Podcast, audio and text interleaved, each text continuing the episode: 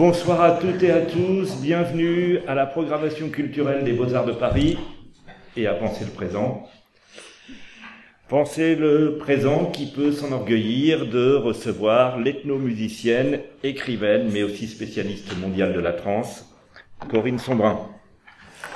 La semaine prochaine, nous aurons quatre invités qui sont à la fois artistes et commissaires, qui, qui débattront avec le philosophe Marc Alizard euh, sur cette double responsabilité que confère le fait d'être artiste et commissaire d'exposition.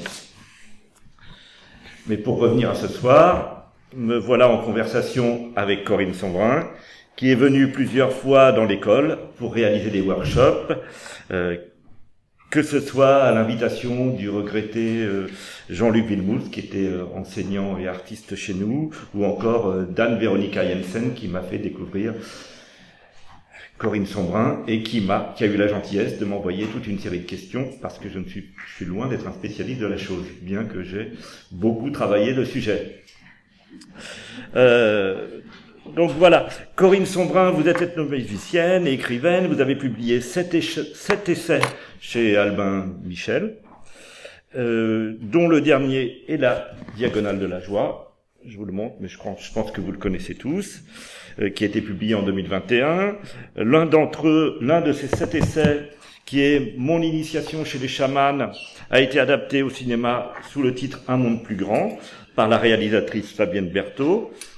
Vous avez publié aussi un huitième ouvrage que je voulais montrer parce qu'il est vraiment remarquable. Je ne sais pas si vous le connaissez, celui-ci, c'est Michel Lafon qui s'appelle Chaman et qui est fait avec euh, Sébastien Beau. Et donc, tout cela m'incite, je sais que beaucoup d'entre vous connaissent le parcours de Corinne Sombrin, mais il y a aussi beaucoup d'étudiants dans la salle et peut-être sont-ils moins connaisseurs que vous. Et ce que j'aurais voulu, euh, Corinne Sombrin, c'est si vous avez beaucoup raconté à l'écrit et à l'oral, mais est-ce que vous pourriez rappeler brièvement euh, à notre public dans quelles circonstances, il y a près de 20 ans maintenant, vous avez découvert vos qualités chamaniques et vos capacités à entrer en transe? Alors c'est en 2001 lors d'un reportage pour euh, BBC World euh, Service, la radio, et je dois faire un reportage sur les mystères mongols. dans les mystères mongols, il y a évidemment le chamanisme, donc j'en connais pas grand-chose à l'époque sinon que euh, je dois jouer les candides et euh, aller rencontrer des chamans pour voir un petit peu comment ils font. Tout ce que je sais du, chamanisme dans la partie mongole, euh, c'est que le chaman est un lien entre le monde des humains et le monde des esprits, qu'il entre en transe grâce à un tambour qui va lui permettre, grâce à cet état de transe, d'accéder à ce qu'ils appellent le monde des esprits. Donc à l'époque, je me dis, qu'est-ce que c'est que ce monde de l'invisible? Le rapport à l'invisible est très différent du mien, évidemment. Eux ne prennent pas une décision sans demander à ce monde des esprits qui est dans l'invisible. Et je suis vraiment très, très étonnée par... Euh... Vous entendez bien? Vous entendez bien? Voilà, très étonnée par leur rapport à l'invisible que moi je n'ai pas et, et qu'on a peu ou pas du tout en Occident. Voilà. Donc la première expérience, c'est d'assister à une, à une cérémonie chamanique. Euh, ils entrent en transe au son d'un gros tambour qui fait environ un mètre de, diamètre. Et là, euh, en général, en Mongolie, seul le chaman est en transe dans la cérémonie. Euh, et euh, il joue du tambour. Euh, il va, grâce à l'état de transe, interroger le monde des esprits, essayer de ramener des réponses qui vont être utiles à la communauté ou utiles au consultant qui vient, euh, qui vient poser des questions aux esprits. Et le chaman étant juste l'intermédiaire entre, entre ces deux mondes. Voilà, donc le, son du tambour m'a fait un effet auquel je ne m'attendais pas. Euh, il y a vraiment eu un changement d'identité. J'avais l'impression de ne plus être moi-même, de sauter, d'avoir l'impression d'être un loup, euh, etc. Et donc, euh, quand je suis sortie de cet état, quand le chaman a réussi à me ramener de cet état, il a discuté avec ma copine mongole en lui disant pourquoi tu m'as pas dit qu'elle était chamane. Donc pour eux, euh, le fait d'avoir euh, vécu une transe au son de ce tambour voulait dire que j'avais reçu l'étincelle chamanique et que je, vais, je, devais donc être formée euh, pendant plusieurs années par, eux. Et alors, là, dans ce livre, il est question de chaman, donc il y en a des quantités, de différentes sortes. C'est situé en généralement par zone géographique dans l'ouvrage. Et alors, qu'est-ce que c'est qu'un chaman? Qui sont-ils? Et y a-t-il une définition d'abord du chaman? La, définition commune un petit peu. D'abord, d'abord le mot chaman vient d'une région de Sibérie et d'une population de Sibérie qui s'appelle les Tungus. donc dire de quelqu'un en Amazonie qu'il est chaman, c'est faux. Euh, Aujourd'hui, on met chaman à toutes les sauces, mais en fait, ce, mot est vraiment euh, réservé aux populations de Sibérie-Mongolie. Euh, donc chaque population, c'est ce, qui est intéressant à remarquer, c'est que chaque population traditionnelle a développé euh, un accès à ces états de transe, euh, donc a développé une forme de, chamanisme, on va dire. mais même, en Mongolie, le chaman ne s'appelle pas chaman, il s'appelle euh, Be, B au tréma, ou Udgan pour les femmes. Voilà. Donc chaque population, les, en Amazonie ça va être des curanderos, euh, donc chaque population a de toute façon développé un accès à la transe. Il y a, il y a un article de Bourguignon, euh, vous le trouvez sur le site de l'Institut de recherche transsciences, euh, qui dit que sur euh, à peu près 480 sociétés euh, étudiées, traditionnelles étudiées, il y a 92 ou 95% de ces populations qui ont une forme institutionnalisée de pratique de la transe. Donc euh, toutes ces populations, ces troncs communs, ont un accès à la transe, toujours dans le même but d'aller interroger ce monde des esprits pour euh, aider la communauté à obtenir des réponses sur euh, les cultures, sur la façon de se comporter, qui vont être d'après eux plus pertinentes que ce que pourraient avoir les, humains comme, comme réponse. Et celui que vous avez particulièrement étudié, alors c'est le chamanisme en Mongolie, là vous avez fait votre initiation. Et alors Comment devient-on euh, chaman en, Mongolie euh, Comment peut-on euh, repérer un chaman? Comment sait-on qu'on est chaman? Voilà, ben c'est comme ça, c'est-à-dire que tout d'un coup, on accède à la transe alors que il y a seulement 0,001% des gens en Mongolie qui accèdent à la transe. Donc c'est une population d'une trentaine, il y a une trentaine de chamans sur une population de 3 millions d'habitants. Ça fait 1 sur 100 000 à peu près. Et donc ceux-là ne décident pas d'être chamans, ils sont d'ici désignés par les esprits, ils ont reçu l'étincelle chamanique c'est une forme de don en fait. Hein. Euh, donc ceux-là sont reconnus comme étant, euh, comme étant chamans et donc le devoir euh, des chamans en, en, charge doivent, doivent transmettre la connaissance à celui qui a vécu la transe de façon spontanée. Mais c'est un être à part il, où il, peut avoir une vie familiale, il peut avoir des enfants C'est pas un être à part. en, en, Amazonie, par exemple, il y a des, des avec l'ayahuasca, euh, il y a des diètes où le chaman, doit, enfin le, curandero doit être isolé. Euh, il, y a des, il, y a parfois des années, euh, une, année complète de diète avec certaines plantes. Donc il y a le, le rapport, le, rapport à, son, à son environnement est complètement différent. Le chaman en Mongolie, il est complètement intégré dans la population. il est au service de la, de la population et il va faire des cérémonies chez les uns, chez les autres, à certaines périodes de l'année seulement, quand les esprits se reposent, c'est-à-dire l'hiver, il n'y a pas de cérémonie. Donc de novembre à mai à peu près, il n'y a pas de cérémonie. Et alors là, vous militez depuis 20 ans, c'est aussi ce que raconte la diagonale de la joie, c'est-à-dire que vous militez pour raccorder euh, la transe à la science. Et alors, quels sont les, les progrès et comment ça s'est fait cette matière? L'enchaînement que, que vous comptez a l'air très laborieux. Euh, vous allez d'abord rencontrer euh, euh, un psychiatre et puis ensuite. Je ne vais pas rencontrer le psychiatre, c'est mon médecin qui va me donner la carte de psychiatre. Oui. En fait, en, en, en, Mongolie, ils vous disent voilà, tu as reçu le don, tu as l'étincelle chamanique, donc si tu réagis comme ça avec la transe, ça veut dire que les esprits t'ont désigné, tu as, tu as le don. Donc, on va te former à utiliser ce don et à développer ce don. Euh, quand on rentre en France, on en parle à son médecin qui, il y a 20 ans, il hein, faut penser que c'était en 2020, euh, lui euh, dit il hum, hum, hum, faudrait vérifier quand même, hein, c'est bizarre votre histoire. Et donc la, la diagonale commence sur cette, cette consultation. Et à la fin de la consultation, bon, il me tend une carte de visite qui est celle du psychiatre quand même. Voilà. Donc en Mongolie, ben, on vous dit que vous êtes chaman, et en Occident, on vous dit que vous êtes bon pour la psychiatrie. Voilà où on en est en 2020 à peu près, et ça m'a franchement énervé. Parce que je voyais bien que moi, j'étais pas, pas folle. Euh, simplement, le, son du tambour provoquait en moi euh, une réaction que rien dans ma culture euh, m'avait annoncé. Donc ma culture occidentale, soi-disant savante, pourquoi elle m'avait pas dit que ça, ça pouvait arriver? Donc j'avais bien compris que le son du tambour provoquait une modification probablement de, mon cerveau, du fonctionnement de mon cerveau, et que quand le tambour s'arrêtait, hop, je, je redevenais comme j'avais l'habitude de, me percevoir, j'étais Corinne de nouveau. Après, il se passait plein de choses pendant la, pendant la transe. Et, et donc, euh, j'avais bien conscience que je n'étais pas folle, euh, que j'avais pas besoin de voir un psychiatre. Et donc, à partir de là, bah, je n'ai eu de cesse, euh, d'abord de retourner en Mongolie pour comprendre, aller un peu plus loin dans l'exploration de ce phénomène, Je voyais bien que pendant la France, la force était augmentée, la perception de la douleur était diminuée. J'avais effectivement accès à des informations auxquelles j'avais pas ou peu accès dans un état de conscience ordinaire. Et donc je me disais, mais c'est intéressant ce truc. Et à l'époque, l'image qu'on avait de ça, c'était ou euh, psychopathologique, c'est-à-dire que les chamans étaient humains, ou alors euh, c'était des simulateurs. Voilà. Il n'y avait pas, avait pas d'intermédiaire. C'était ou ça ou ça. Donc je voyais bien moi qu'il y avait des, différences et que simplement euh, on connaissait pas cet état, que l'Occident s'était permis de juger ça sans, chercher à comprendre. Et donc avec la pratique, en, voyant l'intérêt, l'intérêt de vivre cet état, je me suis dit il faut absolument euh, démontrer que cet état est un état intéressant, que c'est ni psychopathologique ni une simulation, et que euh, pour le démontrer, il va faire, va, faire appel à, la seule religion qu'on a en Occident, c'est-à-dire, enfin, qui reste, c'est la science. Voilà, donc euh, je me suis dit, et on va pas passer par les sciences qu'on dit molles, on va passer par les sciences dures, c'est-à-dire un EEG.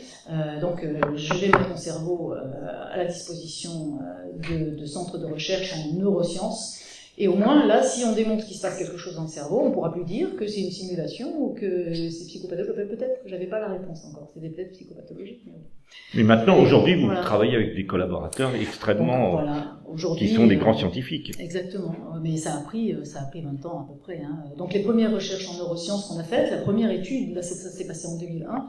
Euh, ça a été en 2007. Donc euh, il a fallu 6 ans euh, avant de trouver un laboratoire qui voulait bien faire un EEG de mon cerveau, d'abord au repos et puis après en transe. Mais pour faire un EEG de mon cerveau en transe, il a fallu que j'apprenne à induire la transe par la seule volonté. Parce que jouer du tambour dans un laboratoire de recherche, c'est pas compatible avec les conditions d'enregistrement d'un EEG où il faut pas bouger, vous savez, parce que sinon ça fait ce qu'ils appellent des artefacts musculaires.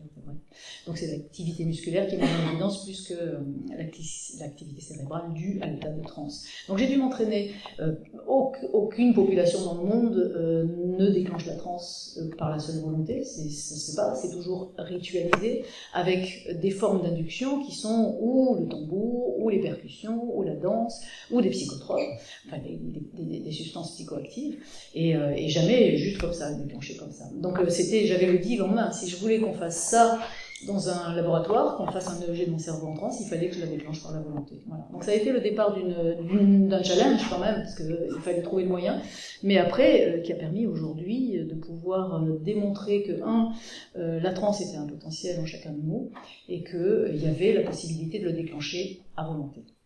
Et maintenant, vous avez même, enfin, les choses sont quand même bien établies, puisque vous avez même un cursus à l'université à Paris 8 où vous intervenez. C'est ça, en, un, un DU, c'est-à-dire un, un, diplôme d'université, c'est-à-dire c'est un diplôme local qui n'a pas forcément, euh, qui ne, disons, qui ne récompense pas un niveau, mais des connaissances. C'est ça. Donc il y a deux, deux diplômes, un, il y a deux années en fait de, de, de diplômes, un, un DU, un DSU. Euh, donc le premier étant euh, étude des trans, donc il n'y a pas que la trans euh, qu'on appelle aujourd'hui trans cognitive auto-induite, mais il y a aussi euh, l'auto-hypnose, la méditation, euh, dans ces formes de trans auto-induite, puisque l'auto-hypnose est aussi une forme, aujourd'hui ils appellent tout trans, hein, la méditation c'est une trans, l'hypnose c'est une trans, et la trans c'est une trans. Donc on peut dire que vous, oui, vous militez pour une interfécondation euh, des connaissances ancestrales et des connaissances contemporaines. Ce serait ça, euh, le, ce qui se pratique euh, à Paris 8, dans ce fameux DU. Oui, c'est ça, c'est ça. Et donc euh, ce DU, il est dirigé par euh, le professeur Antoine Bioy et Marie-Carmen Castillo, qui l'ont, qui l'ont mis en place avec le travail qu'on a fait ensemble. Et ils l'ont mis en, en place à votre initiative ou c'est voilà c'est une discussion qui est-ce que c'est il y a eu beaucoup d'obstacles à l'université ou les choses se sont mises en place? Je sais que Paris 8 est une université très expérimentale puisqu'elle a repris euh, qui était à Vincennes mais ben, Antoine Biel est déjà un spécialiste de l'hypnose avec Marie-Carmen Castillo. Il travaille sur un laboratoire de psychopathologie autour de, l'hypnose. Et donc ils ont été formés à la transe on les a, formés. Ils ont ils en en étant formés ils en ont eu aussi l'intérêt euh, et les perspectives possibles dans le travail euh, sur la, les psychopathologies. Et donc, euh, ça les a intéressés et, ils se sont débrouillés pour faire passer, faire passer euh, la forme qui était la plus acceptable à l'université, c'est-à-dire étude des trans. Euh, donc toutes celles qui étaient déjà étudiées, mais qui permettaient de faire passer la pilule, on va dire. Et, euh, et la deuxième année, euh, il y a une spécialisation sur la transcognitive conduite, ou l'auto-hypnose, ou la psychopathologie. Donc les étudiants choisissent en fonction de ce qu'ils ont envie d'approfondir d'approfondir après. Mais ces deux années de, cursus, elles font partie d'un cursus de quatre années dans le cadre de l'Institut Transsciences aussi, qui permettra aux thérapeutes d'utiliser la transe dans un cadre thérapeutique. Maintenant, j'aimerais aborder le cœur du, problème. Qu'est-ce que c'est que cette fameuse transe Alors, vous dites que euh, vous devenez autre, euh, que vous vivez ou vous subissez, je ne sais pas quel est le mot, une métamorphose, euh, que vous avez une position ambiguë qui mêle apparence humaine et animale, conditions de vivant ou de mort. Qu'est-ce qu'on perçoit dans une transe ça, ça, pour moi, c'est une grosse curiosité. Donc, dites-moi, Corinne. Alors. Expliquez-moi. Alors la, la, base, euh, là où on peut dire, il se passe quelque chose qu'on n'a pas décidé de faire, la force est augmentée, la perception de la douleur est diminuée, mais au niveau du ressenti, c'est un petit peu comme vouloir expliquer à quelqu'un ce qu'est l'eau. Voilà, donc euh, effectivement, il y a plusieurs formes de trans. En fait, on vit la trans qu'on a besoin de vivre. Il y a plusieurs formes de trans. Euh, dans, dans, dans, dans, les grandes, les grandes caractéristiques de la, de, la, de la trans qu'on enseigne, euh, il y a un changement d'identité, souvent. C'est-à-dire que tout d'un coup, on perçoit de soi quelque chose qu'on n'a pas encore exploré ou qu'on ne connaît pas. Euh, donc c'est comme si on découvrait un territoire euh, sur lequel on, on, a accepté de se perdre, mais dont on ne connaît pas encore la cartographie. Euh, euh, qu'est-ce qui se passe pendant la transe? On peut avoir des images, euh, des visions, parfois pas, des mouvements, des mouvements du corps qui sont spontanés. Donc on se met à faire quelque chose qu'on n'a pas décidé de faire. Pour vous donner une idée, d'abord on a dit que c'était un, on a trouvé, on ressent que c'est un état dissociatif léger, c'est-à-dire que tout d'un coup il y a un observateur et un observé qui font qu'on se voit en train de faire quelque chose qu'on n'a pas forcément décidé, enfin on n'a pas du tout décidé de faire. Voilà. Et donc, euh, ce quelque chose, ça peut être, on se met à faire des, des, gestes, des sons, mais ça part d'une envie de faire quelque chose, d'un besoin, ou d'une envie ou d'un besoin de faire quelque chose. Je vais vous montrer des... Et tous les sens, sont, augmentés, tous les sens sont augmentés ou certains sont diminués? Par exemple, est-ce qu'on perd euh, l'olfaction? Est-ce que alors euh, a priori, ils sont modifiés. Ils sont modifiés. Voilà, c'est-à-dire que euh, ce qu'on a l'habitude de sentir avec des odeurs, euh, pendant la transe, on peut, par exemple, percevoir l'information derrière l'odeur. Mais on peut très bien ne pas sentir l'odeur, mais on sent qu'il y a une odeur qui est une information. Euh, on peut euh, avoir le toucher qui est modifié, c'est-à-dire que tout d'un coup en transe, on va se mettre à faire ça comme ça, sur, sur là, là, et puis on va trouver la matière, mais extraordinaire. Voilà, et on va passer 10 minutes à faire ça en prenant un plaisir, mais incroyable. Voilà. C'est bien, on, on, se fait plaisir pour pas cher. Et voilà, et donc euh, ça arrive souvent aux transeurs d'avoir un, un, toucher qui est, qui est, modifié avec des perceptions qui sont différentes. Euh, au niveau gustatif aussi, il peut y avoir une, une modification du goût. Euh, L'audition n'est plus la même non plus. Donc il y a vraiment une modification de la perception des sens. Euh, on sait que dans le, dans, le, dans le cerveau, il y a aussi, dans, dans les aires euh, qui sont correspondantes, il y a des modifications aussi qui vont être publiées, mais on, on, on, les publications ne sont pas sorties encore. Et euh, qu'est-ce qu'il y aurait encore euh, ben, Les chants, les sons. Tout d'un coup, on se met à faire des, des sons. En fait, en fait, on produit des fréquences. Et ce qui est assez étonnant à observer, c'est que on se met, on devient un instrument de musique. Pas toujours, hein, il n'y a pas toujours des sons, mais on devient un instrument de musique, un instrument en mouvement euh, qui se met à produire les fréquences dont il a besoin. Et ça, c'est lié par, parce que vous, vous êtes ethnomusicienne, c'est-à-dire ça accentue le domaine aussi de ses intérêts ou pas forcément le, côté musical, c'est ah on peut avoir aucune connaissance musicale. Ouais, ouais. Ça arrive à tous les transfers, euh, il y en a ici. Hein. Et donc, euh, euh, bah, par exemple, on les invite quand on est, on est formé à la trance, on les invite à se, à se, à se filmer en vidéo parce que tout d'un coup, on va se mettre à faire des chants, des sons, des trucs qui sont académiquement pas très beaux, mais ils sont justes dans la mesure où c'est celui dont on a besoin et c'est celui qui va peut-être réguler quelque chose en nous, peut-être réguler quelque chose dans l'environnement. Et donc, on va, se, on va se mettre à produire des sons et parfois des chants qui sont extrêmement beaux, sauf qu'on s'en souvient plus quand on en sort de, de ça. On, on, on, a conscience, hein, de, de on, a conscience tout le temps pendant la transe. Ça, c'est très important de le dire. Mhm. Si on n'a pas conscience, si on perd conscience, c'est qu'il y a un problème. Donc, euh, on, a, on a conscience pendant toute l'expérience. C'est-à-dire qu'on peut se, euh, se souvenir de tout ce qui s'est passé pendant l'expérience. En revanche, quand on fait un chant, euh, on se souvient pas forcément de la mélodie et qu'on n'est pas capable de le reproduire. On se souvient qu'on a chanté. C'est pour ça qu'on les invite à se, à se, filmer, parce que les sons, les chants qui sont produits euh, spontanément dans ces états-là euh, sont parfois euh, très très beaux. Et après, c'est une matière à transformer, bien sûr, c'est une matière à créer. Il est hors de question de la livrer brute, mais pour un artiste, c'est une matière à créer, une palette qui va lui permettre de bah, d'enrichir les sensations, les perceptions, les idées et de transformer ça dans un, dans un travail artistique. Vous vouliez montrer des images, Corinne? Ouais.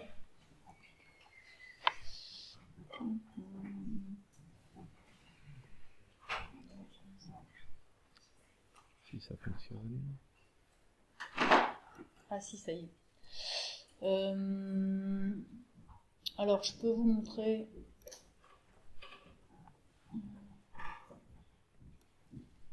des images de France.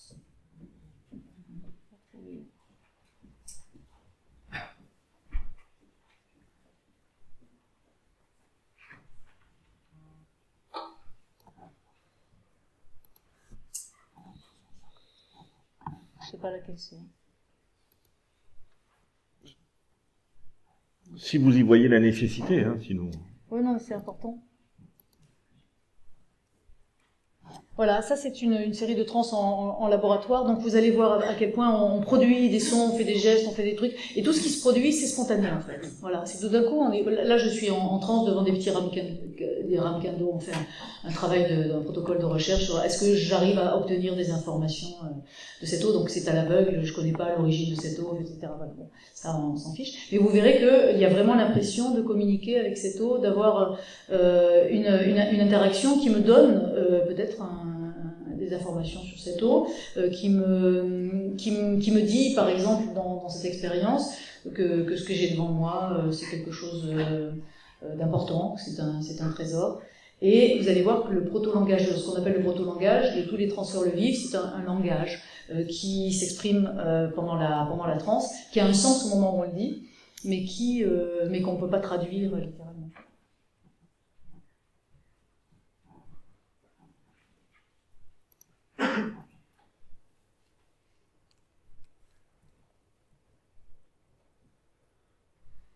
Donc la, la transe se déclenche euh, par la volonté, là elle se déclenche, euh, si on décide de la déclencher, elle se déclenche. Donc il n'y a pas d'autre stimulation que la, la volonté de, de.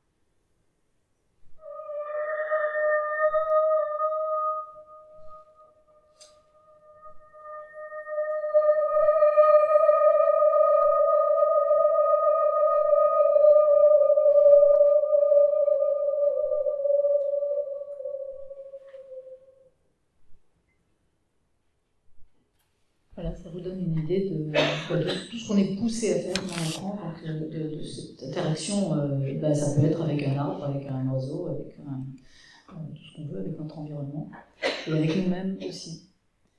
Et ah oui, là, oui, bon, il peut plus qu'il y a ça. il y a une, modification parce que l'eau était mesurée avec ce qu'on appelle un, procédé qui s'appelle l'électrophotonique. donc on voyait la, la différence entre avant et après de la de la de l'eau la différence de rayonnement de l'eau entre avant et après la transe. Anne-Véronica demandait, euh, Véronica, Jensen, qui est l'enseignante avec qui, qui est l'artiste et enseignante avec laquelle vous avez partagé aussi, euh, avec laquelle vous partagez toujours, je crois, c'est ce que vous m'avez dit tout à l'heure, euh, faites un travail avec les étudiants. Elle demandait euh, euh, comment et pourquoi la, la transe se déclenche et comment euh, on se déplace entre les deux états. Alors il faut bien comprendre que euh, il y a les états qu'on appelle ordinaires de conscience et les états non ordinaires de conscience ou, états modifiés de conscience. Il faudrait plus justement dire les états euh, de la cognition, de la cognition dont on parle. Et euh, au fur et à mesure d'une journée, notre état de conscience change en permanence. Euh, entre le moment où on va avoir un fou rire, le moment où on va être euh, vraiment concentré sur une, tâche intellectuelle, le moment où on va se promener en forêt, euh, le cerveau va nous proposer une configuration différente qui va être la meilleure façon de répondre à la situation à laquelle on fait face. Donc notre état de conscience, c'est un peu une aurore boréale, il change en permanence. Dans ces propositions, dans ces, dans ces configurations que propose le cerveau pour faire face à une situation, euh, vous avez par exemple les situations d'urgence. Et dans les situations d'urgence, il se passe le même processus que pendant la transe, c'est-à-dire que la force est augmentée, on ressent moins la douleur, euh, et tout d'un coup on se met à faire des trucs qu'on n'a pas décidé de faire. Et souvent on me dit, bah, tiens, ça m'a sauvé la vie, je ne sais pas comment j'ai fait pour soulever ça euh, pendant cette situation d'urgence. Voilà. Donc le cerveau propose naturellement ces, ces, états de conscience qui ressemblent aux états de transe. donc ça, c'est c'est quelque chose que propose le cerveau. Euh, qu'est-ce qui se passe dans le cerveau pendant euh, quel, est le shift, quel, est le, quel, est le shift? C'est ce qu'on étudie en neurosciences avec le CHU de, de Liège. Je crois que c'est à l'envers. Ah non, c'est à l'envers. Euh, voilà. Et, et, euh, et donc, c'est, c'est, on a fait, on a fait un, un protocole avec 27 transeurs donc une fois qu'on les, les forme à, la transe, et puis qu'on a trouvé la façon de, un, de former les gens à la transe en quatre jours, et de leur apprendre à auto-induire la transe, euh, on a autant de sujets d'études qu'on veut. Donc euh, on a pu faire un protocole avec 27 transeurs euh, qui ont induit des trans par la volonté, qui ont déclenché, arrêté, reproduit des trans, et qui vont nous permettre de voir s'il y a une signature cérébrale spécifique à la, à la transe, comparée à l'hypnose et à la méditation. Et euh, ça, les, résultats seront, présentés le 1er avril au Grand Rex. D'accord, c'est ce dont vous parliez. On va présenter tout ça.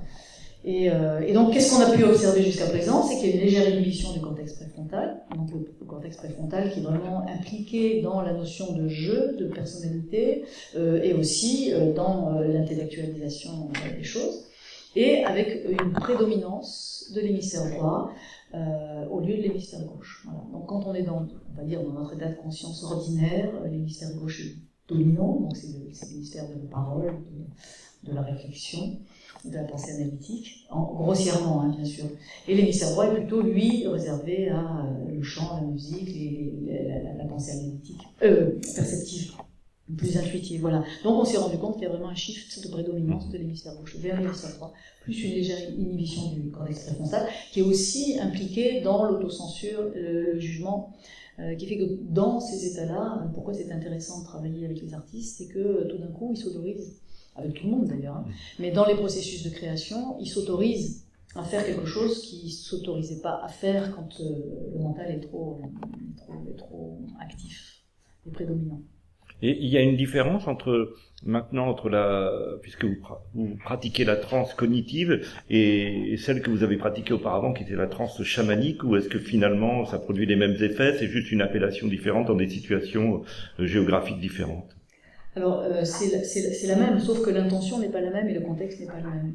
Si on pratique euh, une, si on fait une prière dans sa cuisine ou si on fait une prière dans l'église avec le contexte du rituel de la, de la messe, euh, ça n'a pas la même fonction.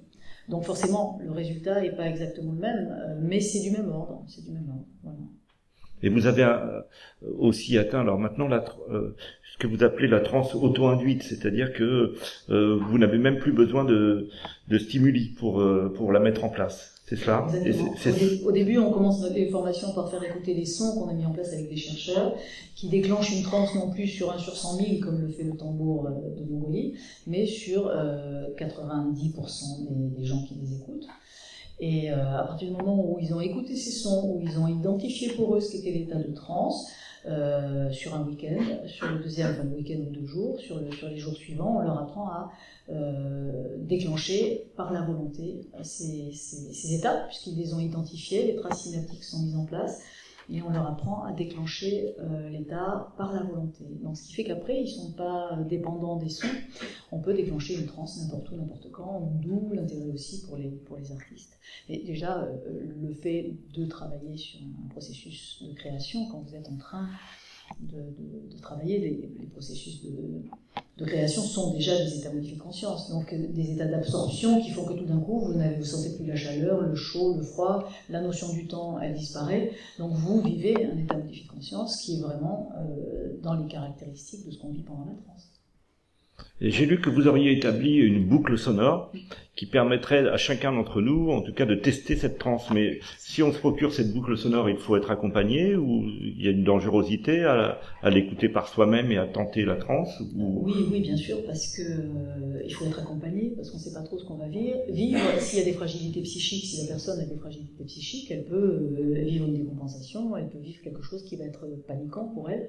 Donc, euh, dans les ateliers, en général, on on fait attention euh, à ce qu'il n'y ait pas certains profils qui risqueraient et où, ce serait contre-indiqué euh, carrément. Et donc ça, ça c'est les, professionnels de santé qu'on est en train de former qui déterminent quels sont les profils et les contre-indications de la pratique de la et l'amie que je vous ai présentée tout à l'heure, elle, me demandait, elle m'avait envoyé cette question, elle me disait, après une transe, avez-vous l'impression d'avoir achevé quelque chose, d'avoir accompli une mission, comme on achève une œuvre, une composition musicale? Est-ce que vous avez ce sentiment? Oui, il y a un sentiment de, processus terminé. Voilà. Donc la, fin d'une transe c'est quelque chose de très très harmonieux, très beau, très doux. Euh, et, euh, euh, donc il y a toujours, si on va jusqu'à la fin de, la transe, si on, a le temps de la terminer, quelque chose de très harmonieux, de juste, aligné, en paix, euh, qui est vraiment la notion de c'est-à-dire d'avoir accompli un processus. Alors on ne sait pas toujours lequel, hein, en général on ne sait pas du tout lequel, mais on sait que ça nous a fait du bien. Et justement, cette idée de composition musicale nous permet de passer au troisième point que je voulais voir aborder, c'était ce, point qui concerne particulièrement euh, cette école, puisqu'on est dans une école des beaux-arts, et euh, je sais que vous intervenez régulièrement dans les écoles d'art, vous avez euh, euh aux Beaux-Arts de Paris ou à Nantes et ailleurs, vous m'avez cité toute une série de lieux là où vous allez, vous allez intervenir en, Belgique pour des workshops, vous faites avec des étudiants et vous, vous collaborez en dehors des workshops, vous collaborez aussi avec des artistes depuis de nombreuses années. J'ai vu que la pièce que Dominique Gonzalez Foster avait fait en 2019 et qui s'appelait Endodrome et qui est en ce moment d'ailleurs à, la, à Luma, je l'avais, je l'ai expérimenté cet été. Je ne savais pas que vous aviez collaboré euh, à ce projet. J'ai fait la, la bande son. Et euh, vous avez vous dialoguez euh, constamment avec les artistes, que ce soit euh, Abraham Poincheval, Anne-Véronica Jensen, on l'a dit, Jean-Luc Villemout et, et, bien d'autres. Euh, voilà. Jeanne voilà. Et donc maintenant, vous l'avez déjà évoqué tout à l'heure rapidement, mais quel point commun il y a entre les pratiques artistiques et la transe Qu'est-ce que c'est? C'est l'idée de l'augmenter, de, de, de, travailler l'élasticité de son cerveau. Le, le, processus de création, on l'a dit, euh, c'est déjà un, un, état modifié de conscience euh, plus ou moins, euh, dans, plus ou moins dans un état d'absorption plus ou moins fort. Et euh, l'idée au travers du travail qu'on fait, c'est d'apprendre aux artistes à le déclencher à volonté. Voilà. Donc, de produire cet état, de changer d'état de conscience à volonté. Bon, c'est pas pour ça qu'ils seront géniaux, hein. c'est, ce qu'on leur dit, c'est clair. Hein. Euh, en revanche, en revanche, ça va leur faire explorer, évidemment, le jour où il y a un phénomène de dépersonnalisation, ils sont tout d'un coup un, un, ver de terre ou une poule, ou, parce que c'est pas toujours les animaux dont on parle. Hein. Il n'y a pas forcément non plus de phénomène de dépersonnalisation, mais les gestes, les chants, tout ce que vous avez vu là, euh, sont une matière à créer. Voilà. Donc c'est une palette de couleurs, on va dire, de sensations, de perceptions qui s'enrichit énormément et qui va leur permettre euh, de transformer cette matière dans un projet artistique. Mais est-ce que vous faites le lien entre, par exemple, les expérimentations de, de Michaud avec la mescaline ou, du club des Hachichins Est-ce que euh, c'est euh, ce que tentaient euh, ces artistes, ou qu'ils ont essayé de trouver, c'est d'élargir les portes de la perception, c'est aussi ce que... C'est d'aller explorer ces, ces, ces, ces, territoires, voilà. On parlait tout à l'heure d'un euh, vivre une transe, c'est accepter de se perdre, euh, créer, c'est accepter de se perdre, c'est accepter de laisser... Ben, il y a le jeu et un autre, hein, de, euh, de Rimbaud, euh, donc qui, qui, explique bien que le poète, c'est pas, pas je qui crée, c'est l'autre.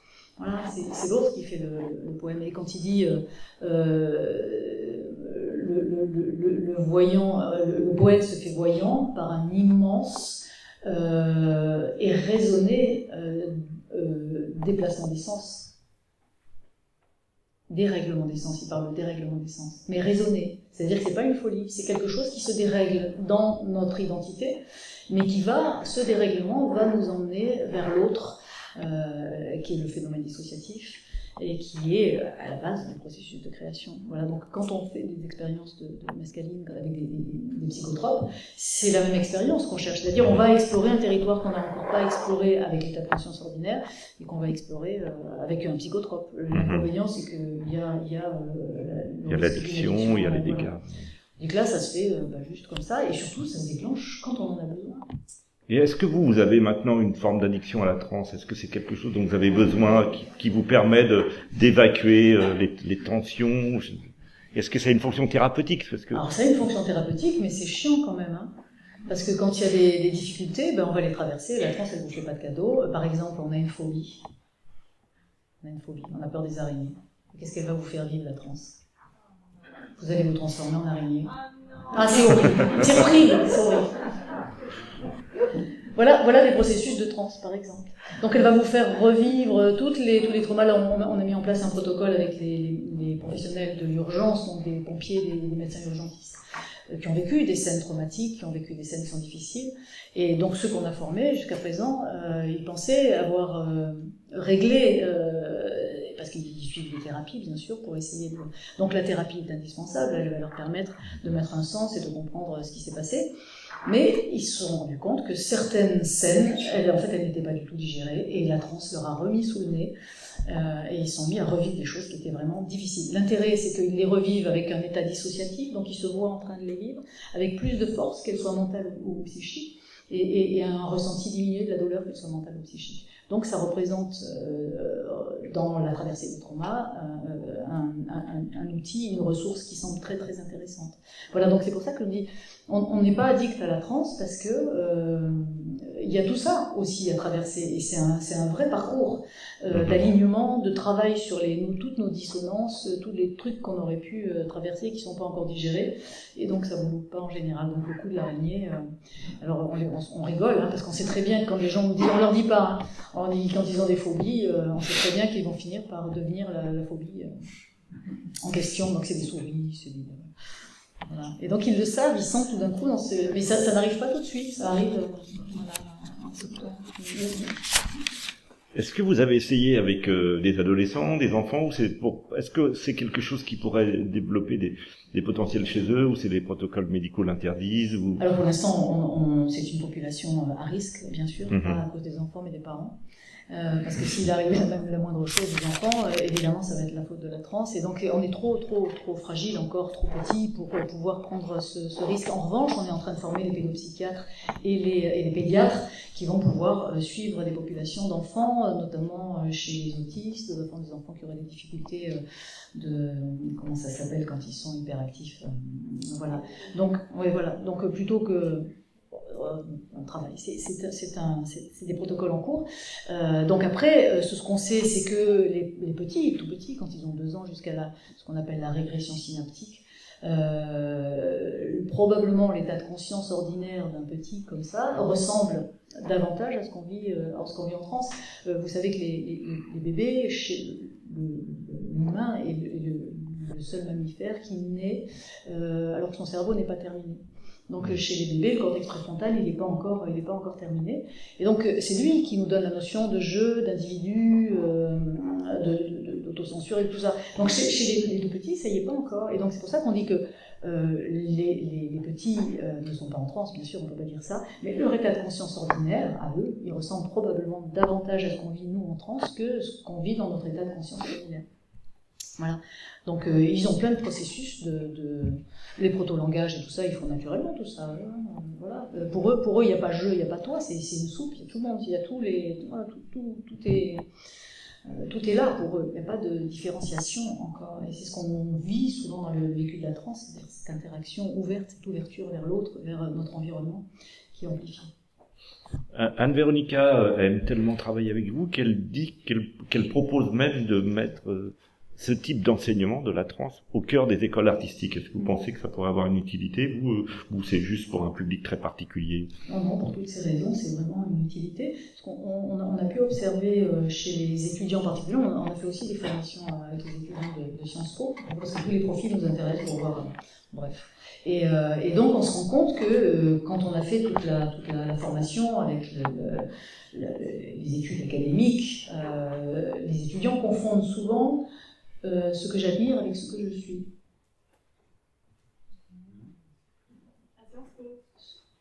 Et chez, ici aussi. Ah, moins. Et donc là, ils retrouvent une, ils retrouvent une spontanéité, ils retrouvent vraiment ce, ce, qui est vraiment leur individualité. Et donc la pratique de la transe va les emmener sur des territoires qui sont vraiment eux-mêmes, et avec leurs besoins, avec leur identité, avec quelque chose qu'ils vont explorer, mais qui sont propres à eux, parce que l'expérience de la transe est propre à chacun. Donc là, ça leur permet d'explorer vraiment euh, euh, leurs différentes identités, tous les autres qui constituent, euh, qui constituent leur jeu. C'est plus seulement le jeu euh, analytique, mais c'est tous les autres jeux qui constituent leur personnalité. Et donc ça permet cette exploration qui est, euh, qui est ben, passionnante pour eux. Et comment, comment ça se passe avec les sociologues de, de Paris 8 Est-ce que vous êtes accepté Est-ce qu'il y a un travail complémentaire? Ou est-ce qu'ils disent que finalement vous, vous mettez, beaucoup, vous mettez beaucoup l'accent sur la nature et, et, moins sur la structure? Est-ce que au sein de Paris 8 les choses fonctionnent sans conflit ben, Pour l'instant, euh, il y, en a certainement, hein, de toute façon, des, mhm. des, oui, des, des, sceptiques, ou des... Voilà, mais pour l'instant, ça se passe bien. la façon dont on l'aborde, de toute façon, euh, Antoine a, mis en place quelque chose qui est, qui est très, euh, très, très structuré. voilà, on commence par l'étude de, de, ces, de, ces, formes au niveau historique de, de, toutes ces formes de trans. Et puis la deuxième partie, ce sera les pratiques. Voilà. Ça se passe bien pour l'instant. Je voudrais euh, vous poser une dernière question avant de passer la parole au public. Je sens qu'il y a beaucoup de gens qui veulent intervenir. Mais il y a en cours un énorme travail de, documentation qui est filmé, hein, des expériences. Euh, est-ce que la vision de ces documents, est-ce qu'à la vision de ces, ces documents, vous avez découvert euh, de nouvelles pistes de recherche? C'est des nouvelles pistes de recherche qui sont filmées, mais pas. Mais oui, mais quand vous les étudiez, quand vous les regardez dans une deuxième fois, puis une troisième fois, que vous cherchez à les analyser, est-ce que vous trouvez des, sans arrêt des nouvelles pistes, parce que au sens où ce serait comme une poupée russe ou voyez ou quelque chose, ou une bobine que vous êtes. C'est plutôt les expériences elles-mêmes, c'est l'observation des expériences de chacun euh, qui nous apprend et qui, et qui nous apprend beaucoup sur euh, l'observation de ce phénomène et, sa diversité aussi. Donc c'est l'expérience de chacun qui nous guide vers d'autres pistes de recherche. Et le fait de former euh, bah, des artistes, le fait de former des, scientifiques, le, fait de former des cliniciens, fait qu'aujourd'hui on a une communauté qui réfléchit, parce qu'on fait des réunions de, de, de recherche, euh, où chacun peut exposer ce que la pratique de la trans lui donne comme piste euh, de recherche et comme piste de travail, euh, tout simplement. Donc, euh, donc c'est ça qui nous permet. Alors, les images, en revanche, mhm. elles sont là pour nous donner une matière qui va nous permettre peut-être un jour de comprendre, parce qu'aujourd'hui la science n'a pas du tout le niveau pour comprendre ce qui se passe. Hein. C'est pas parce qu'on a fait trois études en neurosciences qu'on a de loin de là.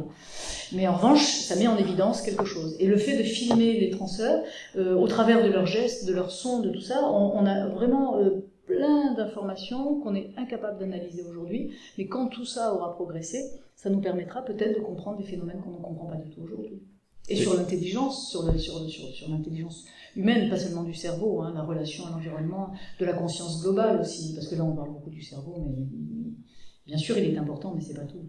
Et ce que vous faites, c'est unique en France ou euh, bon, je sais que vous êtes allé au Canada ou alors euh, partout dans de nombreux pays, en Amérique du Sud, euh, enfin en Afrique, etc. Les, les gens cherchent à rejoindre le type de, de travail que vous faites. Ben non, ça les, ça les intéresse pas. Enfin, ça les intéressait pas. C'est-à-dire que chacun vivait dans sa tradition, avec l'induction de la transe. Ils connaissent, ils connaissent tout ça. Ils connaissent l'intérêt de tout ça. Euh, simplement, euh, on est les seuls à euh, avoir mis en place l'auto-induction de ça et, et, la, et, de l'inclure dans des, dans, des, dans des recherches pour essayer de mieux comprendre ce qui se passe. Je vais vous laisser la parole. Alors, il y a un micro qui est là. Hop, voilà, il suffit de lever la main. Et peut-être, je vais d'abord dire merci Corinne Sandra.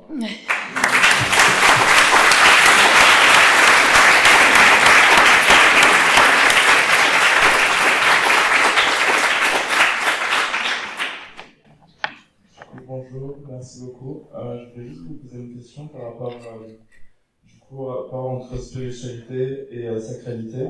Parce que justement, c'est euh, dans toutes les cultures dans lesquelles ça existait, il y a des formes de recherche de divinité et de création de matériel qui pourraient être particulièrement artistiques, mais qui est aussi lié à enfin voilà, qui a plus de profondeur.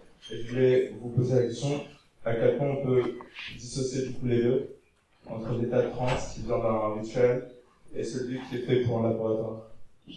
On peut pas dissocier les deux. L'état de transe, j'ai montré une vidéo où j'ai eu un état d'extase avec tout le truc sur la tête. Euh, on ne peut pas dissocier les deux. C'est-à-dire que l'état de transe, c'est vraiment la clé de la spiritualité, c'est la clé de l'ouverture à plus grand que soi. Et toutes les grandes expériences mystiques sont des états de transe, de toute façon, état de mystiques conscience. Euh, donc c'est la clé pour accéder à la spiritualité, c'est la clé, la clé pour accéder euh, aux expériences mystiques. Donc on ne peut pas...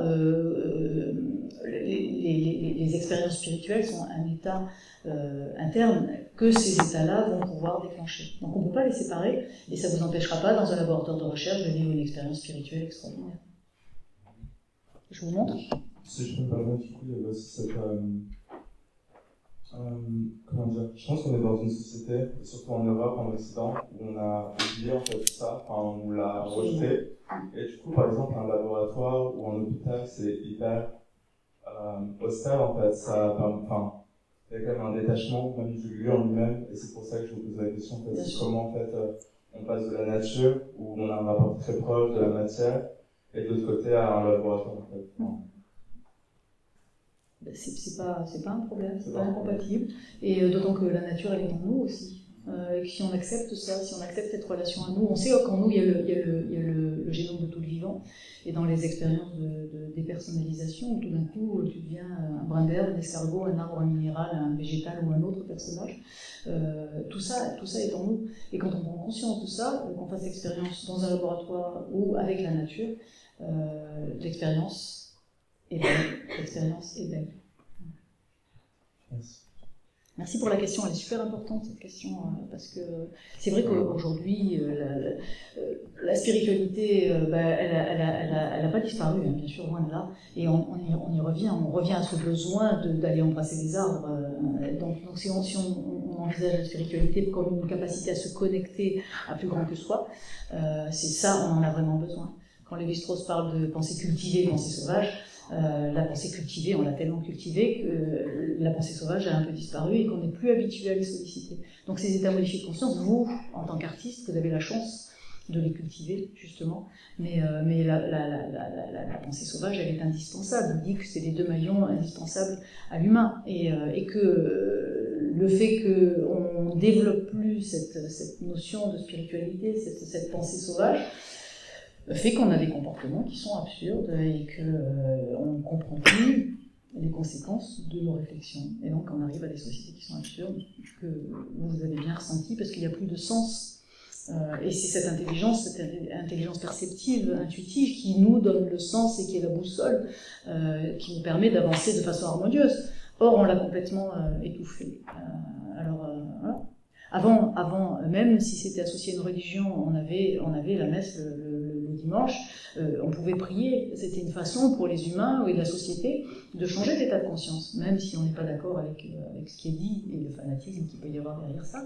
Mais ça permettait aux humains de changer d'état de conscience. Quand on, faisait le bénédicité, vous savez ce que c'est, ça C'est-à-dire qu'avant, on, remerciait la nourriture, on remerciait tout ça. Ça permettait aux gens de se connecter à leur, nourriture, à remercier et à, comprendre que c'est sacré, euh, tout ça. Mais tout ça a disparu. Et maintenant, qu'est-ce qui reste euh, aux, Occidentaux pour se reconnecter à ça? Ben, c'est, euh, c'est la course à pied, quoi. Donc le running, ouais, le running. Et donc dans le running, évidemment, ils vivent des expériences euh, mystiques, hein, c'est sûr. À un moment, ils, parlent du mur et hop, ça dépasse, on ressent plus la force, on a, on a, plus, on plus de force, on ressent plus la douleur. Et ça devient un besoin. Je veux dire, les, les, humains en Occident, qu'est-ce qu'on leur offre aujourd'hui? Voilà. Donc on va embrasser des arbres, on va faire des bains de forêt, c'est quand même terrible. Euh, c'est, génial, je veux dire, mais c'est quelque chose qu'on n'aurait jamais dû euh, arrêter, tu vois. Et, voilà, donc le, fait de surdévelopper notre intelligence euh, analytique fait que c'était vraiment au détriment de l'autre intelligence qui est la boussole et qui fait que ben, on ne comprend plus les conséquences de, nos, notre pensée analytique, de la rumination, qui est nécessaire aussi. Mais c'est l'équilibre entre les deux qui est. Donc notre état de conscience, il est devenu euh, notre état de conscience ordinaire. En fait, il est, il est majoritairement dominé par le mental. Alors que c'est ça qu'il faut faire bouger, c'est ce cursus qu'il faut faire bouger en équilibrant. Donc il faudrait que nos états de conscience ordinaires, ils deviennent un peu plus perceptifs, intuitifs. Voilà. Et alors c'est ce que, ce que vous faites, vous. Et c'est en ça que le travail de l'artiste, c'est aussi montrer à la société euh, la beauté, lui montrer quelque chose qui va le faire changer d'état de conscience. Quand on est face à un tableau, face à une performance, face à un travail d'artiste, tout d'un coup, ces états de grâce sont le médicament euh, nécessaire, vraiment. Euh, donc vous êtes là vraiment pour, pour soigner la société, pour lui apporter ce qui lui manque essentiellement aujourd'hui. Et c'est vraiment un rôle important. Alors au travail. Hein.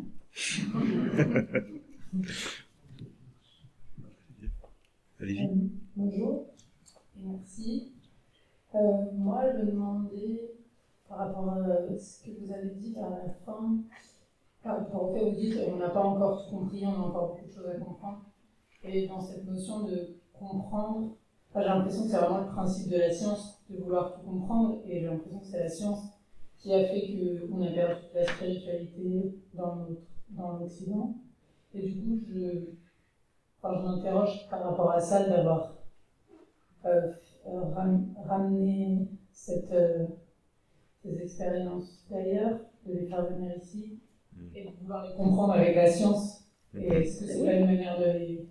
Ou alors c'est une manière de réinfiltrer euh, Alors c'est une manière de rassurer, de rassurer l'ensemble de la population sur ça. C'est-à-dire qu'il euh, y a plein de gens qui vivent des expériences spontanées, euh, qui sont des transspontanés, qui sont des expériences mystiques, qui sont des... et tout, comme, comme tout d'un coup ils savent plus ce que c'est, ça les fait flipper. Donc en général ils vont voir le médecin qui leur donne des médicaments et voilà. Donc donc c'est con. Alors euh, là, euh, le travail qu'on fait, euh, ça permet aux gens de se dire ah ben oui. Et donc beaucoup dans les conférences, les gens viennent nous voir à la fin des conférences en disant oui, moi j'ai vécu ça, j'ai vécu ça, ça me rassure, ça me rassure ce que vous me dites parce que enfin je vais pouvoir en parler, je vais pouvoir me donner l'autorisation de vivre ce que j'ai besoin de vivre et je vais je, donc ça va ça va le valider en quelque sorte et ça va permettre à plein de gens d'accepter ce qu'ils vivent spontanément de toute façon puisque c'est là. Donc après, le fait de vouloir comprendre les choses, ça n'empêche pas de les vivre. Ce qu'il faut, c'est pas uniquement comprendre, c'est aussi vivre les choses. Et ce qu'on ce qu'on fait aujourd'hui, c'est qu'on réfléchit beaucoup, mais euh, on vit pas assez l'expérience. Donc c'est bien, c'est la tendance qui se passe aujourd'hui, c'est que chez les jeunes, voilà, on se dit on veut un sens, on veut vivre, euh, on veut pas faire que des calculs. On veut l'expérience. Donc ça, c'est tout à fait juste, mais il faut euh, comprendre et vivre les deux intelligences. Merci. Parce que quand on vit une transe, on vit une transe, mais on ne comprend rien du tout à ce qui se passe. Hein. Quand tu as fait vous avez vu là sur le fait, tu te dis mais pourquoi tu fais ça? Alors il y a quelque chose qui regarde et qui dit bon d'accord, ok. Mais je comprends pas ce que tu fais, mais d'accord, d'accord. Parce qu'au résultat, ça nous fait du bien. Et, donc on, termine l'expérience en se disant ah. Mais ce que vous vouliez évoquer, c'était un phénomène d'appropriation, c'est ça qui vous embarrassait? Ou c'est pas moi qui ai mal compris votre question Je pense qu'il peut y avoir de ça, et puis même vraiment dualité quoi, entre quelque chose qui, qui nous amène en dehors du mmh. contrôle mmh. et en fait on vient ici à essayer de contrôler. Et mmh. Pas contrôler, comprendre. Voilà. voilà. D'accord. Voilà, voilà. La compréhension mentale par la science, il y a encore ce truc de, vouloir posséder. À vouloir comprendre, oui. Oui, peut-être. Après, c'est à nous de faire attention de ne de, bah, de pas, de pas euh, en faire une matière euh, euh, uniquement, uniquement d'observation de laboratoire, tu vois. Mais de toute façon, ça risque pas d'arriver parce que les transfert vivent de toute façon des choses extraordinaires. Donc, comme vous d'ailleurs, hein, je veux dire, on vit, si, si on se donne l'autorisation de vivre ces expériences d'état modifié de conscience, ça compense le reste. De passer par la science, c'est moyen d'introduire en fait dans De rassurer, de rassurer. De valider déjà, de valider, parce qu'on part d'il y a 20 ans, je vous l'ai dit, hein, on me donne le carte de psychiatre, c'est quand même grave, parce que. Euh, ah c'est, voilà. Donc depuis, ça a avancé. Depuis, si on est là aujourd'hui, si on peut en parler avec vous, euh, c'est que euh, tout ça euh, commence à, à, faire moins peur, parce que malheureusement, c'est la religion de l'Occident. on passe par la science pour valider quelque chose qui est déjà depuis des milliers d'années. Hein, mais, mais voilà, si la science dit que ça va, on, on, le, on, le, croit. C'est aussi une croyance. C'est pour ça que je parle de religion. Bah, C'était un peu la question, et le mot relation culturelle était un peu un mot qui me venait à l'esprit. Et euh, je comprends votre démarche euh, peut-être d'engagement militant qui consiste justement à, à imprégner, infuser euh, par, par, la science dure, etc. Mais je pense que justement, peut-être le risque, c'est aussi de, savez, c'est un peu comme les gens qui avez chez les psychiatres qui font des pratiques de méditation, mais laïque. c'est laïque. Bon, je ne sais pas ce que ça veut dire, mais ça veut dire surtout c'est désacralisé, c'est coupé de et ça, c'est le choix de chacun, de vivre l'expérience de façon désacralisée ou. Surtout pour nier ce qui euh, était euh, pratiqué auparavant. Et donc, c'est dans ça que ça peut être une appropriation culturelle et, quelque chose qui dénature. Mais, sauf que le vécu de la transe ne peut, peut, pas te faire nier la spiritualité.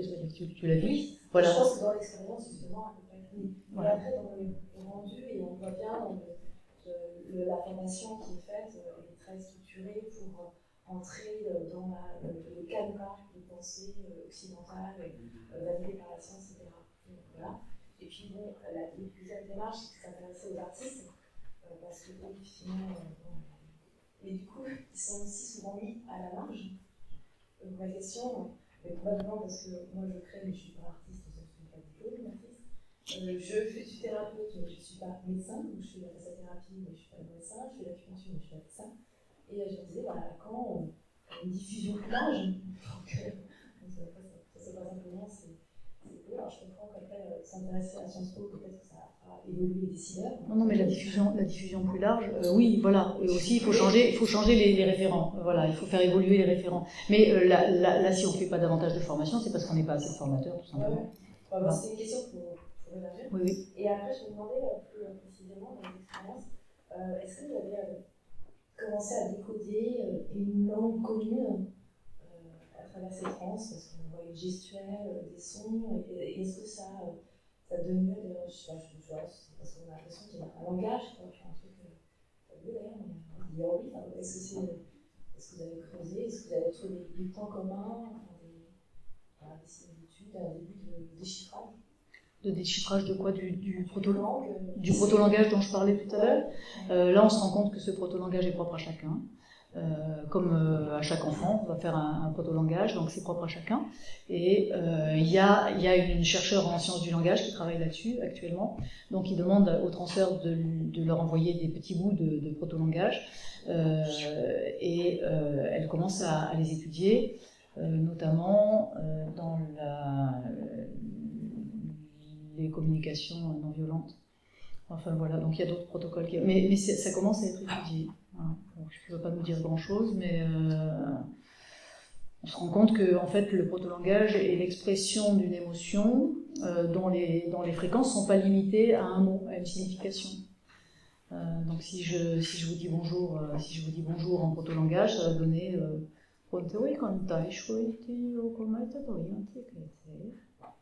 ça va donner tout ça dans ma façon de le dire. Donc ça vous dit tout, tout le ressenti que je ressens, toutes les émotions que je ressens en vous disant bonjour. Euh, parce que quand je dis bonjour, il y a plein de façons de dire bonjour aussi, mais c'est quand même réduit euh, par la signification, euh, la, syntaxe et la, la sémantique. Donc, donc c'est une façon, le proto-langage, d'exprimer à son plein niveau, à toutes les fréquences qu'on ressent, cette, cette, cette émotion, cette envie de dire quelque chose.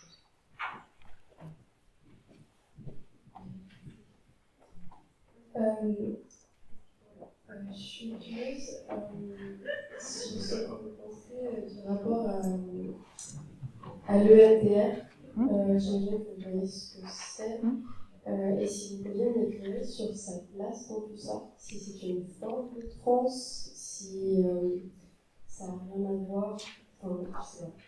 Oui, c'est une forme d'état modifié de conscience, en tout cas, euh, comme l'auto-hypnose, c'est-à-dire que toutes ces méthodes-là vont permettre au patient qui fait ça de euh, réveiller cette intelligence et de réanimer, de retransformer des traumas qui sont restés, qui sont restés bloqués. Et donc, ça s'avère euh, super intéressant comme, comme ressource aussi. Et donc, on a formé des, des, des thérapeutes qui utilisent l'hypnose, qui utilisent le MDR, et toutes ces, toutes ces formes-là euh, vont permettre euh, de redonner en fait euh, la main au patient, parce que c'est lui-même qui, au travers de l'EMDR, dans la stimulation, quand on va lui montrer le truc, alors dans le MDR, le, le, thérapeute va conduire, c'est-à-dire qu'il faut identifier un trauma, et le, thérapeute va conduire l'expérience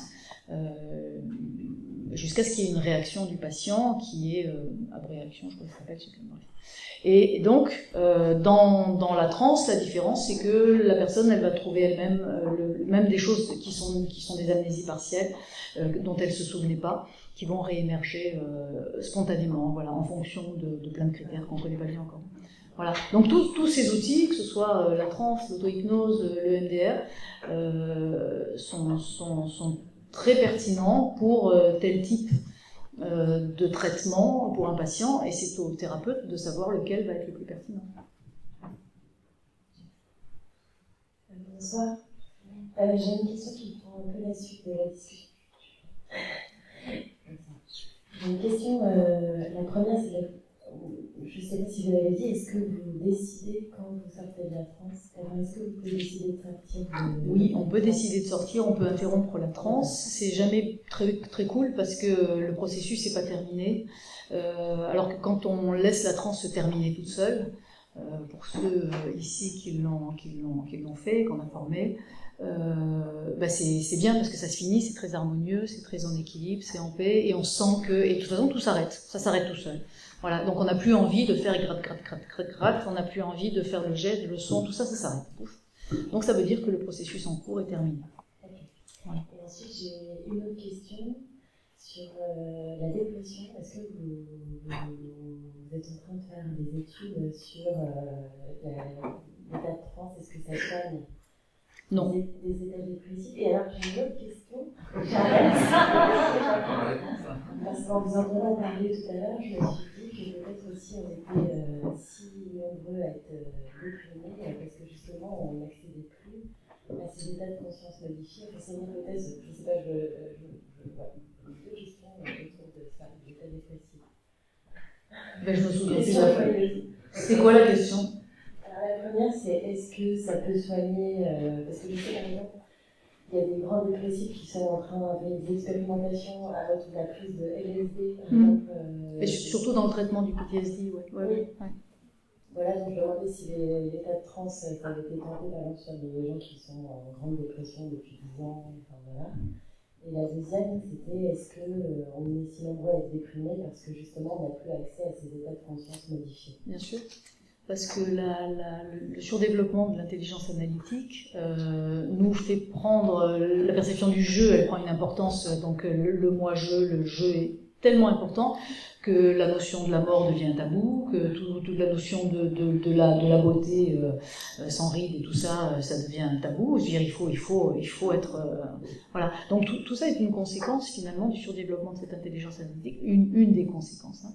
Et, et, donc quand on vit des trans, les priorités, elles, elles, elles bougent.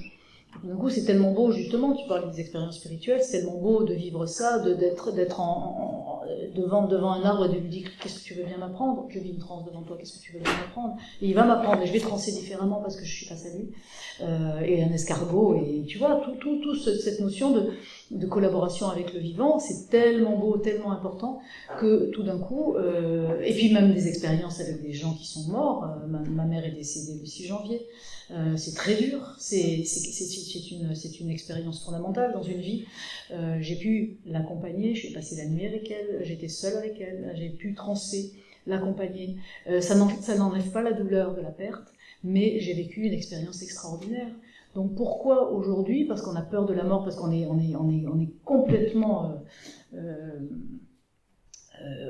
euh par ce jeu, et c'est pas notre faute, hein, c'est, le, développement de cette intelligence, du cortex préfrontal, et, et, et, du coup qu'on perd, on perd la beauté de ces moments. Euh, donc si c'est pas moins triste, en tout cas c'est moins brutal.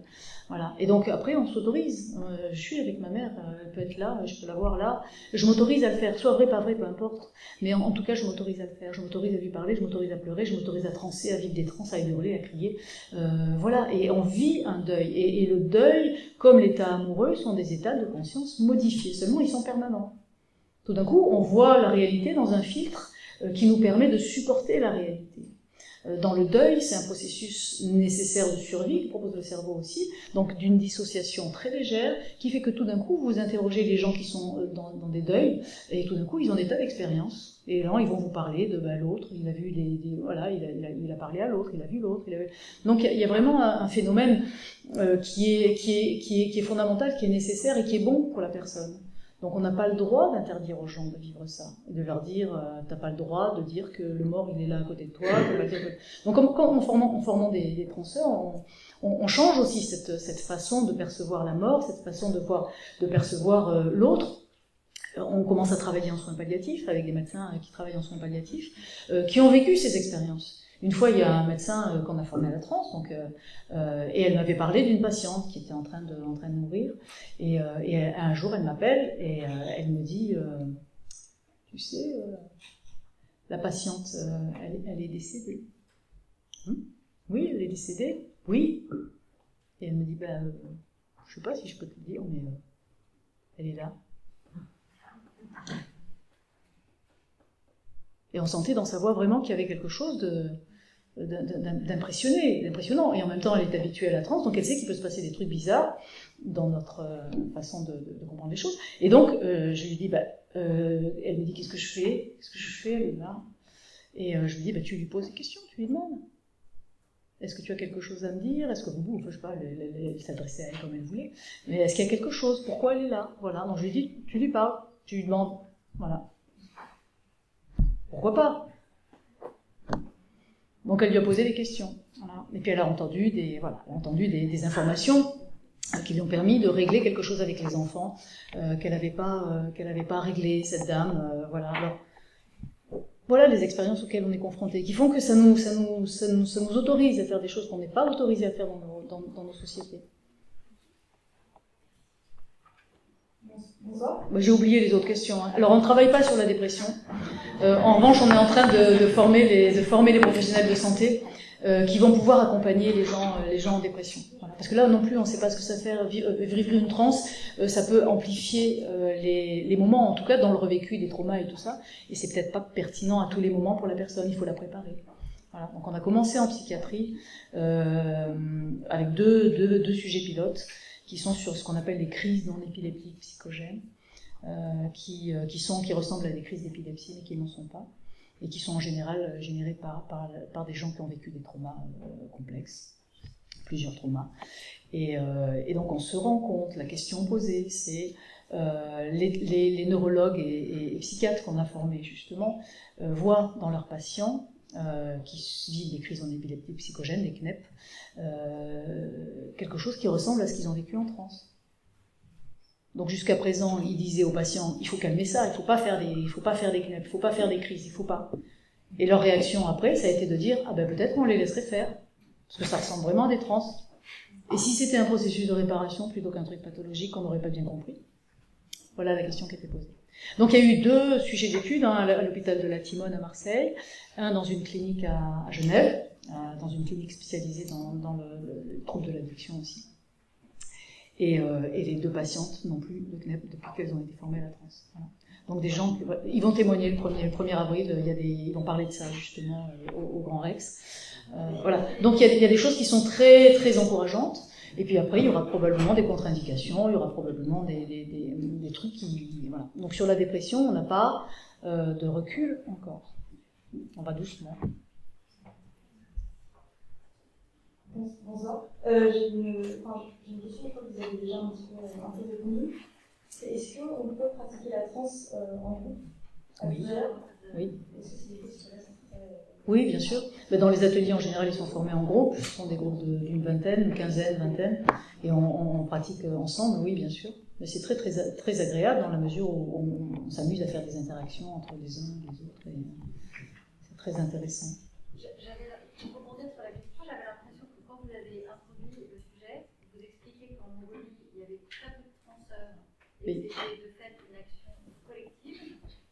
En fait, il n'y a que le chaman qui est en transe. Et pas les autres. Et, que, font les autres et qu'est-ce que le chaman transmet? La, réponse à la question qu'a posée le consultant. Alors en Mongolie, il faut bien penser que la cérémonie est, ce qu'on appelle une réparation plus plus qu'une guérison, c'est-à-dire que euh, il part du principe que si quelqu'un a beaucoup de problèmes, c'est qu'il y a quelque chose dans sa vie qui n'a pas été respecté. Donc ça peut être les, rituels, la nourriture, ça peut être euh, un problème transgénérationnel. Donc le, rôle du chaman, le tronc commun, c'est euh, la personne, le consultant vient me dire qu'il a plein de problèmes. Le rôle du chaman, c'est d'aller demander aux esprits quelle est l'origine, euh, l'action à l'origine de ce problème ou de ces problèmes récurrents. D'accord? Et donc il revient et donc il va interroger les esprits au travers de la transe, il va poser la question aux esprits et les esprits sont censés répondre au chaman et le chaman va transmettre la réponse à la personne. Voilà. Donc c'est ça son travail essentiellement. Après, il y a les rituels. Donc, il y a des rituels euh, en fonction de certaines euh, difficultés. Par exemple, euh, quand il y a quelqu'un, ben, une fois, il y a une petite fille qui est arrivée, elle avait plein de pustules. Elle avait, voilà. Donc, ils essaient de trouver un. Ben, ils n'ont pas beaucoup de médicaments. En Amazonie, il y a vraiment une, une, pratique avec une approche thérapeutique. En Mongolie, il y, a, peu de plantes, il n'y a pas grand-chose. Il y a des langues de loup, il n'y a, pas grand-chose. Il y a le, le, le. Donc le, travail du chaman, il n'est pas du tout le même qu'en euh, Amazonie où ils ont une pharmacopée extraordinaire. Donc en, Mongolie, on va surtout réparer la relation qui a été rompue parce que euh, la personne aurait manqué de respect à, à, ce monde des esprits. Donc on va faire le rituel pour demander pardon aux esprits de les avoir offensés et euh, la personne va faire des offrandes et le, le, le chaman va essayer de revenir avec une réponse qui va permettre à la personne d'avoir un, diagnostic en quelque sorte. Euh, c'est ce que fait le médecin quand il vous donne le nom de la maladie, ça va mieux tout de suite. Hein. Alors ça ne va pas forcément mieux, mais en tout cas on sait qu'il y a quelque chose. Il n'y a rien de pire pour un humain de ne pas savoir ce qu'il a. Euh, voilà, et de ne pas avoir une, raison. Donc, euh, donc le chaman il fait la même chose. C'est ritualisé, comme en Occident c'est ritualisé aussi. Et donc de fait, pourquoi en France, c'est pas ce scénario qui a été, comment dire, qui s'est décrit pourquoi le, pourquoi le rôle du chaman, au, fond, n'est pas le même J'ai pas compris la question. Euh, parce que j'avais le sentiment Mongolie, vous décrivez ce que vous venez de décrire, très bien, mm. et transposé ici, en Occident, en fait, c'est plus la même place, c'est plus le même collectif, et c'est plus, une quête individuelle. oui, c'est bien pour ça qu'on ne parle pas de chaman. En, en, en, en, Occident, la, grande confusion, c'est que parce qu'on a des capacités qui ressemblent aux capacités chamaniques, qui sont les mêmes, je veux dire, qui sont des développements de, de, de, capacités euh, qu'on peut développer avec la pratique de la transe, euh, on dit je suis chaman. Mais en fait, euh, je dis toujours, c'est pas parce qu'on récite des prières qu'on est curé. Donc c'est pas parce qu'on vit des trans qu'on est chaman. Voilà, d'accord? Donc euh, être chaman, c'est vraiment utiliser la transe dans un cadre ritualisé, avec une fonction particulière qui est propre à chaque culture, bien sûr. Mais quand on le sort de cette culture et quand on le sort de... Il n'y a pas de raison de s'appeler chaman. Donc on développe des capacités cognitives qui étaient là bien avant que les chamans aient l'intelligence de les utiliser. Hein euh, voilà, mais c'est un potentiel de l'humanité. C'est pas réservé qu'aux chamans, justement, c'est ce qu'on a, ce qu'on a démontré. Mais eux, en revanche, ils ont eu l'intelligence de continuer à l'utiliser et surtout de le transmettre. Et bonjour. ma question, c'était de savoir comment on pouvait orienter la, la transe, donc avant la transe et pendant la transe. Est-ce que c'est possible d'ailleurs de l'orienter, de modifier un peu Alors on appelle ça une intention. Euh, on, fait une transe avec une intention, c'est-à-dire qu'avant de commencer la transe, on met une intention.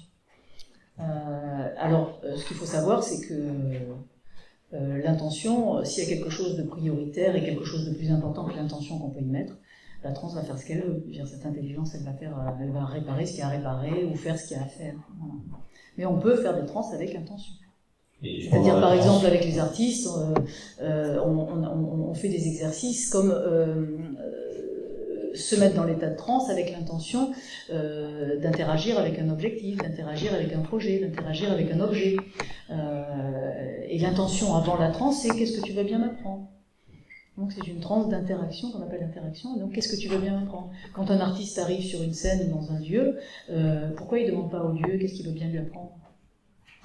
Donc on arrive avant la, euh, quand on va investir un lieu, euh, parce que le lieu a des tas de choses à nous dire en fait. Nous, on a un point de vue individualiste et euh, égocentré, mais en fait, le lieu a plein de choses à nous dire. Donc si on se met en transe et qu'on demande au lieu qu'est-ce que tu veux bien m'apprendre, on va avoir des informations qui vont arriver. Il y a quelque chose qui va changer et qui va nous permettre de créer quelque chose qui sera plus en interaction avec le lieu, pareil avec un public.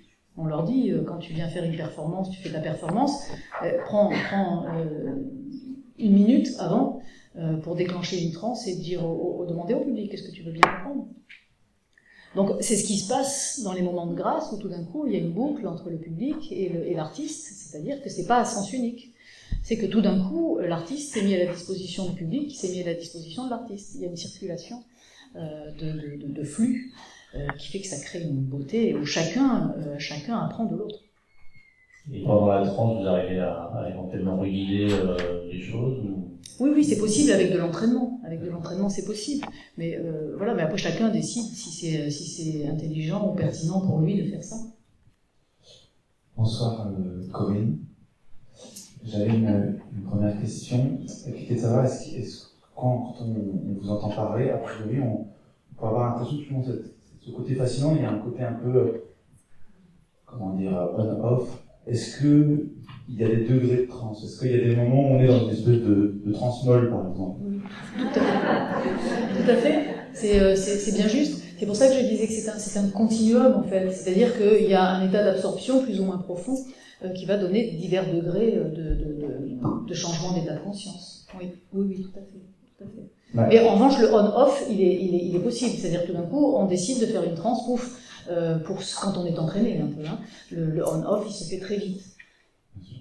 Euh, ma, deuxième, deuxième, question, euh, c'était de savoir, parce qu'on tout à l'heure on parlait justement de la différence avec avec le chaman qui relie du coup un, monde de l'invisible qui peut être commun, j'ai l'impression, à, à plusieurs chamans, etc. Est-ce que vous, dans votre expérience, et ça me fait un tout petit peu rebondir sur le, la chose dont vous n'avez pas beaucoup parlé, sur votre, propre expérience qu'on a pu euh, voir en vidéo. Euh, Est-ce que vous avez l'impression que cet état modifié nous met dans une disposition particulière par rapport euh, au vivant, même en dehors de cette dimension justement euh, religieuse ou attachée à, un contexte? Et est-ce qu'elle pourrait participer, d'après vous, à justement participer à, retrouver un, l'animisme modéré entre guillemets dans la société pour ceux qui cherchent un peu désespérément des, voies d'espoir qu'on sorte. Oui, oui, bien sûr. Bien sûr, ça participe à, se reconnecter, à comprendre la collaboration avec le vivant, la nécessité de collaborer avec le vivant. Ça, ça, nous, ça nous change de rapport au monde, euh, dans le sens où euh, c'est plus euh, moi je et le monde, mais c'est qu'est-ce que tu veux bien m'apprendre. Voilà. Et à tous les niveaux, ça devient, ça une relation beaucoup plus horizontale. Euh, que je, individu, euh, agis sur la nature. Et là, on comprend, bah, je peux vous montrer une autre vidéo. D'un coup, je suis dans la nature, on a fait une expérience à Verdun avec une, artiste, avec Léa Lebricomte, qui avait, euh, qui avait qui ici, qui avait étudié ici. Et, et, tout d'un coup, on comprend dans les gestes qu'on fait, tout d'un coup, c'est c'est pas toi qui modèle la nature, c'est la nature qui te modèle. Et donc c'est la nature qui modèle la transe, et la nature c'est cette interaction qui est, qui est belle, qui est magnifique à comprendre. Et donc les gestes que je fais, c'est elle qui me dit de les faire, c'est pas moi qui les, qui les fais. Donc pour l'instant, ça change le rapport vraiment euh, qu'on est entraîné à avoir tout le temps hein, par le, la, pensée analytique. Donc ça recrée une humilité et un ressenti de l'autre aussi qui est différent. Bonsoir. J'ai deux petites questions, euh, puis ensuite euh, plusieurs autres. La première, celle. La première, euh, pourquoi euh, les sons ne génèrent pas un état trans en Mongolie enfin, Parmi les participants, comme c'est le cas quand vous avez créé cette boucle qui déclenche les trans plein de gens dans les ateliers. ça, c'est la première chose. Mais ce qui m'intéresse beaucoup, c'est ce qui a été évoqué tout au début concernant des modalités pédagogiques peut-être qui pourraient se développer dans les écoles d'art euh, ou ailleurs. Et euh, je comprends très bien pourquoi, à un moment, euh, il y a 20 ans, vous avez ressenti le besoin de justifier en Occident cette pratique en allant du côté des sciences dures. Mm. Et maintenant, je dirais, pourquoi ne pas aller justement vers d'autres approches, enfin, continuer le travail avec des personnes en d'autres disciplines. Oui, c'est ce qu'on fait. Si vous voulez bien m'en dire un peu plus, parce que je trouve ça passionnant euh, dans une perspective d'émancipation euh, plus générale, que ce soit dans les écoles euh, ou dans le département de sciences sociales, comment continuer ce travail collectif bah, euh, c'est ce qu'on ce qu'on on, veut mettre en place aussi, hein, notamment euh, en, dans l'interaction sociale. En quoi la pratique de la transe va améliorer les rapports entre humains. Voilà, donc on, on a une chercheure aussi en, sciences, sciences sciences cognitives euh, euh, qui travaillent justement sur, le, sur, euh, sur un protocole qu'on va mettre en place pour étudier ça. voir en quoi la pratique de la transe va améliorer les rapports humains ou pas. On va libérer ensuite, on ne peut pas poser toutes ces questions, je pense La première question, c'était sur le tambour. oui, bah, donc euh, le, tambour euh, en Mongolie provoque une transe sur 1 sur 100 000. Ça veut dire tout simplement que le. Euh, ma question c'était est-ce que les, chamans ont un cerveau différent Justement, pourquoi ils en transe et pas les autres? Ou est-ce que bah, le tambour est pas assez efficace pour déclencher une transe chez la majorité des gens? Voilà. Donc les, les, les études en neurosciences qu'on a fait en 2007 à Edmonton ont démontré que j'avais un cerveau absolument dans la norme, qui n'était pas différent des autres. Donc je me dis si mon cerveau est pas différent des autres, c'est donc que le tambour est probablement pas un stimulus suffisamment puissant pour déclencher ce potentiel euh, chez la plupart des gens. Donc il faut qu'on trouve quelque chose de plus puissant qui permettra, euh, parce que pour moi, pour moi, c'était une grosse intuition. On avait tous ce potentiel, simplement euh, chez certains, il était plus développé que pour d'autres. Voilà, on ne sait pas pourquoi encore, mais c'était probablement ça. Et donc je suis partie sur la piste de développer des, des, des sons qui soient plus efficaces que le son du tambour. C'est ce qu'on a, ce qu'on a pu réaliser. Et ça, oui, ça s'est avéré juste. Il faut que vous passiez la parole. Une petite question toute petite. Euh, vous parlez beaucoup d'états de dissociation et cette dissociation, qu'elle soit à, des échelles différentes, euh, correspond très souvent à des éléments qui sont de la nature, des animaux, des végétaux, etc. Est-ce qu'il y a des types de dissociation qui renvoient à des formes non naturelles, c'est-à-dire non présentes dans la nature? Des chimères, oui. Des chimères. Quelquefois, on peut avoir euh, l'impression d'avoir une tête de lion avec une queue de crevette. Et c'est toujours des éléments de ce qu'on appelle euh, en Occident la nature. Ça peut pas être euh, un bâtiment, une voiture. Dans la transformation, je me suis jamais transformée en voiture, encore heureusement. c'est ça que vous voulez dire? Oui, oui, oui, oui, oui. Ben, c'est pas arrivé encore, mais ça veut pas dire que ça peut pas arriver. Je sais pas. et le contexte de projection est aussi la nature? Le contexte de projection, c'est-à-dire dans les images, euh, euh, Non, non, non, non. Parfois, il y a des, il y a des vraiment des, des, des créations euh, qui sont vraiment de l'ordre de l'imaginaire. Après, ça existe quelque part peut-être. Bonsoir. Euh, en fait, je vais vous poser deux questions. La première, c'est. Euh... Vous n'allez pas passer toute la, la première, en fait, c'est est-ce qu'il est possible en fait d'avoir plusieurs trans à la suite? Ou est-ce que finalement, euh, physiquement et mentalement, il y a une sorte d'épuisement, de fatigue qui implique de faire une pause? Et euh, ensuite, c'est aussi de savoir quelle est l'influence peut-être d'objets cérémoniels, tels qu'un masque ou un costume, sur la trans. Est-ce que, est-ce que ça va avoir aussi un impact dans la manière euh, dont le transfert va se projeter et euh, comment il va dissocier ce qu'il va pouvoir incarner au travers euh, de ces objets cérémoniels. Voilà. Et merci beaucoup. Alors ta première question, j'ai oublié maintenant. Ça, n'améliore pas la mémoire. C'est juste savoir s'il est possible en fait d'avoir plusieurs trans. Ah oui, voilà.